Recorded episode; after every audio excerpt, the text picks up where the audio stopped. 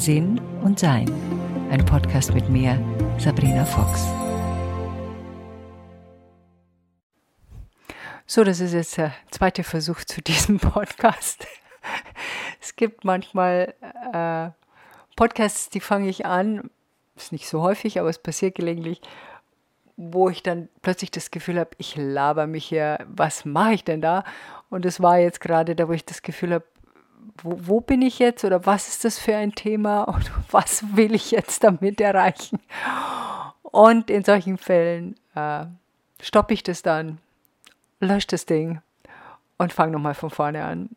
Mit in der Regel einem anderen Thema oder einem fokussierteren Thema. Das Thema vorher war, äh, wie oft wir das Leben verändern können. Und das mache ich bestimmt irgendwann einmal, aber heute anscheinend nicht. Heute gibt es das Thema, also jetzt zum zweiten Versuch, das Thema wichtige Worte. Das fand ich eigentlich ganz spannend, weil ich gerade aus einer Situation gestern mich verabschiedet habe, wo mir jemand gesagt hat, ähm, mein Gott, sei doch nicht so empfindlich. Und ich geantwortet habe, ja, ich bin sensibel und ich möchte auch so bleiben und deshalb äh, ziehe ich mich jetzt zurück und bin dann gegangen. Das ist äh, etwas, was ich selten tue. Ab und zu mache ich es, weil ich mich gelegentlich in Situationen befinde, wo ich merke, dass ich klarere, ja, klarere Schritte gehen muss. Das Problem ist, wenn man viel versteht, und das tue ich, dass man eben viel versteht. Das heißt, man versteht die Frustration von anderen, man versteht die Anstrengung von anderen, man versteht, dass einem mal was rausrutschen kann. Das versteht man alles. Ähm, und ich mache solche Schritte auch nur, wenn ich merke, da entsteht eine gewisse Gewohnheit, wie ich behandelt werde. Und in dem Moment, wo ich diese Gewohnheit bemerke, na, stimmt nicht, nicht in dem Moment, wo ich die Gewohnheit bemerke, da tue ich was, ich warte da eigentlich immer noch. Ich versuche es zu erklären, ich versuche es zu besprechen und wenn ich merke, da passiert nichts, dann muss es in die Aktion gehen. Und ich habe das ja schon mal ein paar Mal erwähnt und auch in meinen Online-Kursen habe ich das immer mal wieder erwähnt. Reden alleine hilft nichts, es braucht eine Aktion. Trotzdem gibt es Wörter und Sätze, die sehr hilfreich sind. Ich habe jetzt einmal so ein paar aufgeschrieben gerade eben. Und mit dem ersten möchte ich anfangen und das ist das Wort, jetzt ratet mal, nö. Also nein. Ich finde nö immer lustiger, ich weiß auch nicht weswegen. Es hat irgendwie so einen Charme mit dabei. Und ich habe mir auch schon überlegt, will ich da irgendwas abschwächen? Es kommt immer natürlich darauf an, wer mich was fragt. Meistens sage ich dann schon ein normales Nein. Aber ich finde, dieses Nö hat auch so was Erleichterndes, glaube ich sogar. Wenn jemand fragt, kannst du das bitte für mich erledigen? Nö. das, das kommt nicht so. Das kommt immer so überraschend, glaube ich, beim anderen eher an oder bei der anderen eher an. Also ich finde, das Nein ist, glaube ich, das wichtigste Wort, was wir haben, für unser eigenes Wohlbefinden zu sorgen, indem uns klar wird, zu was ich wirklich auch Ja sagen möchte und zu was nicht. Nein will geübt sein. Das ist einfach so. Das ist die ersten Male, hat man das Gefühl, die Welt bricht zusammen und das weiß ich noch sehr gut, weil das Gefühl hatte ich auch, oh mein Gott, was passiert Schreckliches, wenn ich die Wünsche anderer Leute nicht erfülle. Oh graus, oh graus. Man mag mich nicht mehr, ich werde ausgestoßen, die Welt bricht zusammen. Was immer man sich da so einbildet. Und je nachdem, wenn wir als Kinder dementsprechend erzogen worden sind, ist das einfach auch ein inneres Kindthema, wo es uns ziemlich durchschleudert. Also nö, ist schon super wichtig. Und das kann man auch bei Kleinigkeiten erst einmal ausprobieren. Bei Dingen, wenn man zum Beispiel irgendwas macht und das fragt jemand, kannst du mir bitte das schnell machen? Und es ist jetzt nicht dringend notwendig und man ist selbst beschäftigt mit was zu sagen, du, nee, im Moment kann ich nicht, später vielleicht.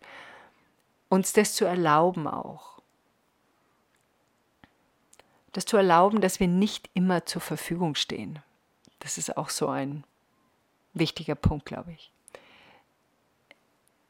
Was mir auch sehr geholfen hat, ist ein Satz, den habe ich mir aufgeschrieben, weil ich aus bestimmten Situationen nicht mehr herauskam. Und die Situation war, wir hatten ja im letzten Podcast über fremde Emotionen gesprochen, wenn ich Probleme anderer Leute dauernd lösen will. Das ist nicht mein Problem.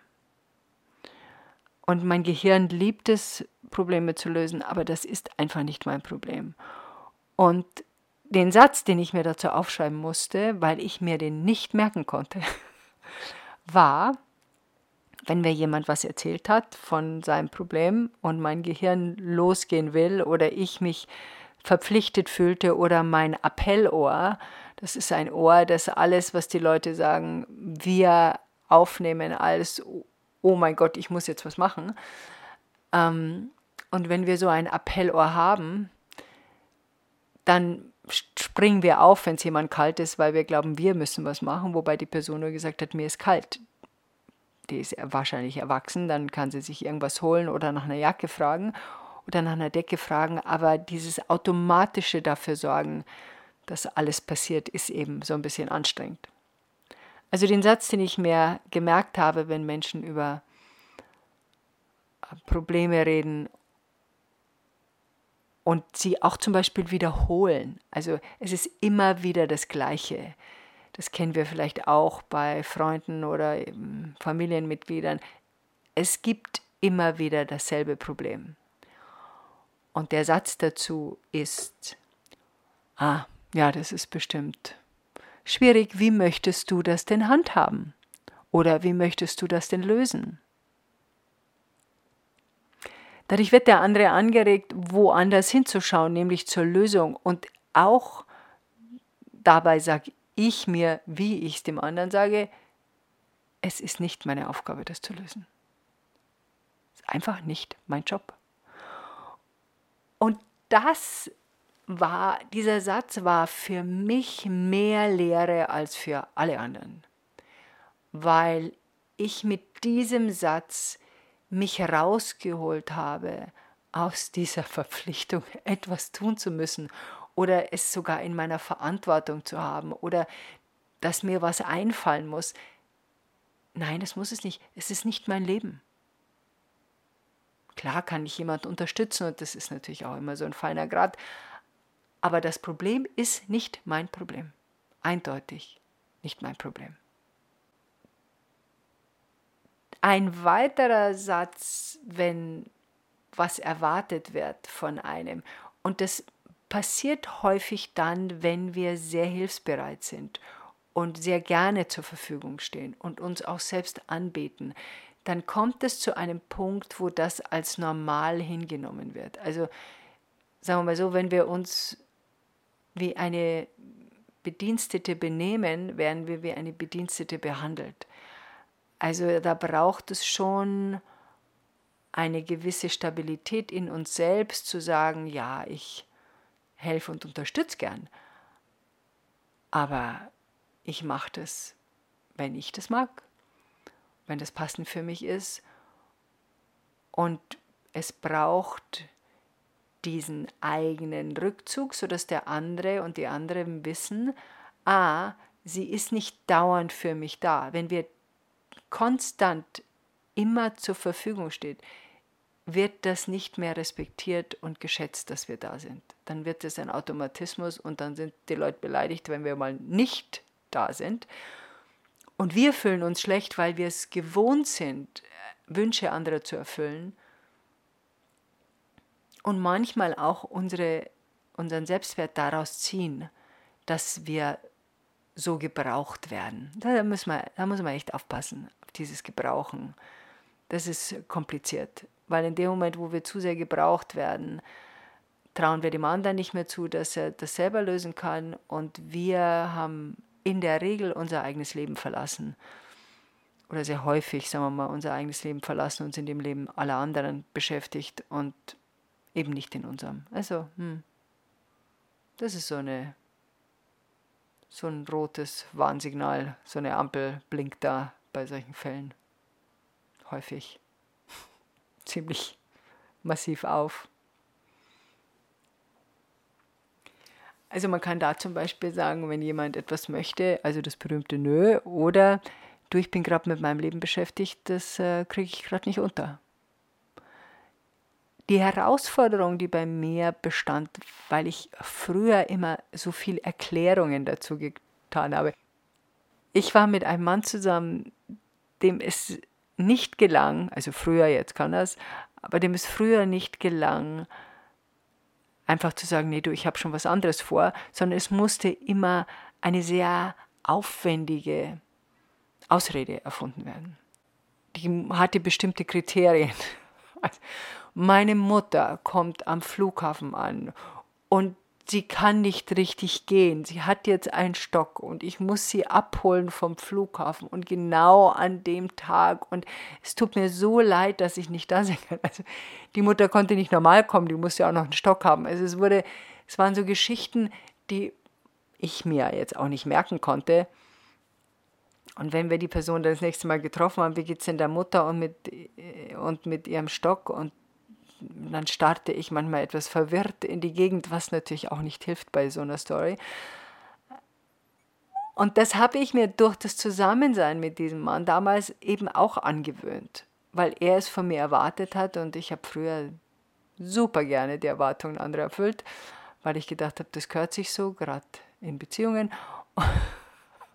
Und dann, äh, ja, gab es da immer Probleme erst, wie ich dann aufgehört habe zu lügen, kam das quasi mit auf, dass ich auch das nicht mehr sagen kann. Also einfach zu sagen, tut mir leid, das kann ich nicht, ich bin gerade mit meinem Leben beschäftigt.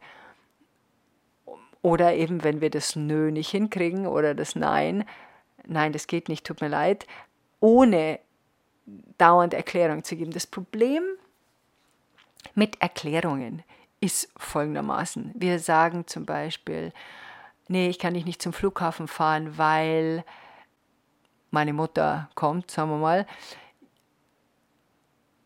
dann kann man sagen, ja, kann die nicht jemand anders abholen? Kann die nicht mit dem Taxi kommen? Kann die nicht, hm, da fängt die andere Person an, uns dann Vorschläge zu machen, wie wir das handeln können, damit wir deren Wünsche erfüllen. Deshalb ist es einfacher, etwas zu finden, einen Satz für uns selbst zu finden, der klarer ist. Natürlich, wenn wir sehr stabil sind, kann man sagen, du tut mir leid, da ich bin wirklich keine Lust dazu, ich bin zu oft am Flughafen, ich bitte such dir jemand anders, sonst gerne. Also es kommt einfach auch darauf an, wie okay wir damit sind, die Wahrheit zu sagen, wenn wir keine Lust zu irgendwas haben. Und wie unser Freundeskreis es gewöhnt ist, dass man ehrlich miteinander spricht also in meinem Freundeskreis sind wir das gewöhnt, dass jemand sagen kann, du, sorry, aber da habe ich echt keine Lust dazu. Oder du, das wird mir gerade zu viel, das schaffe ich nicht. Oder ähm, tut mir leid, ein anderes Mal, aber dieses Mal muss ich passen. Das ist bei uns alles üblich und okay. Und natürlich sind wir auch hilfsbereit in unserer Freundschaft, aber eben nicht dass der andere über seine Grenzen hinausgeht. Und da sind wir in meinem Freundeskreis einfach sehr aufmerksam, gegenseitig sehr aufmerksam. Dann gibt es einen, einen Satz, den finde ich sehr spannend, weil der auch so stehen kann, ohne dass da groß was diskutiert werden kann. Und das heißt, du, das fühlt sich für mich nicht richtig an. Ich meine, was will man darauf sagen? Okay, es fühlt sich für dich nicht richtig an. Ja, okay, dann, dann fühlt sich das für dich nicht richtig an. Also das finde ich ist auch so ein schöner Satz, den ich nicht sehr häufig benutzt habe, vielleicht ein paar Mal in meinem Leben, aber dann immer zu einem Punkt, ich muss mal überlegen, ich glaube, wenn ich so das Gefühl hatte, da ist so viel Druck ausgeübt worden auf mich. Und das ist auch so ein, so ein Satz, mit dem kann man auch nicht diskutieren. Das fühlt sich für mich nicht richtig an. Es erinnert mich an diese Sätze, ich weiß nicht. Ich habe eine, eine Blase, die gern aufs Klo geht und ähm, besonders bei Autofahrten. Und ist so herrlich, wenn ich sage, du kannst du mal halten, ich müsste mal aufs Klo. Aber du kannst doch jetzt nicht aufs Klo gehen müssen. sagt dann der Fahrer, weil ich vielleicht schon mal vor einer halben Stunde war. Doch, ich kann. Und zwar jetzt. Es sind auch äh, Gespräche, die ich früher hatte, wo es mittlerweile, dann habe ich mir einfach ein Lachen angewöhnt. Da habe gesagt, doch, ich kann und ich möchte jetzt. Ganz früher war ich beleidigt und versuchte das auszudiskutieren da gibt es nichts zum Ausdiskutieren. Meine Blase sagt, sie muss wohin und dann sie muss sich entleeren, dann mache ich das und dann möchte ich gerne, dass der Wagen angehalten wird. Ähm, also das war, fand ich im Nachhinein immer sehr lustig. Oder dir kann doch jetzt nicht kalt sein, wenn es mir kalt war in einem Zimmer.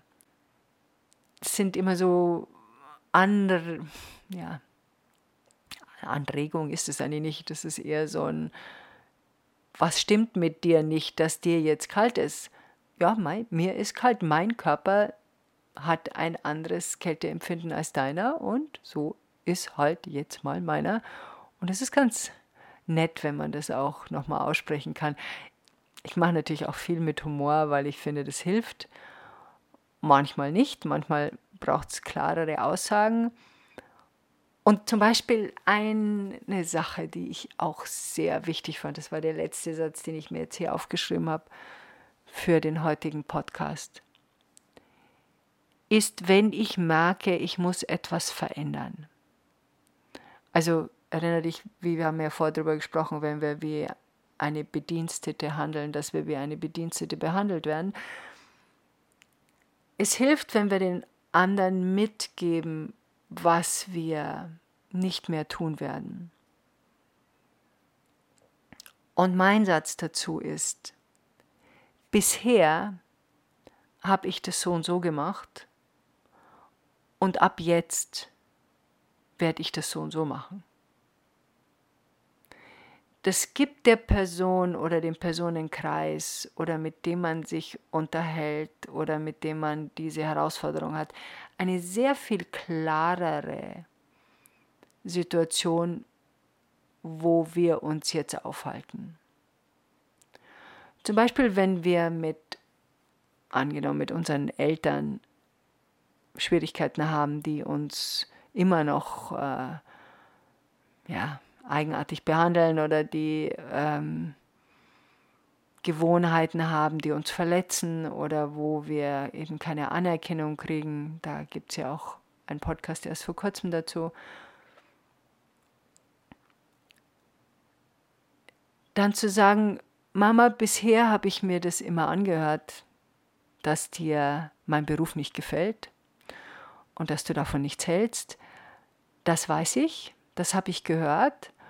Ab jetzt werde ich mit dir über meinen Beruf nicht mehr sprechen und wenn du nochmal damit anfängst, werde ich eine Runde spazieren gehen und komme nach einer Weile wieder und dann können wir schauen, ob wir das nochmal neu machen können.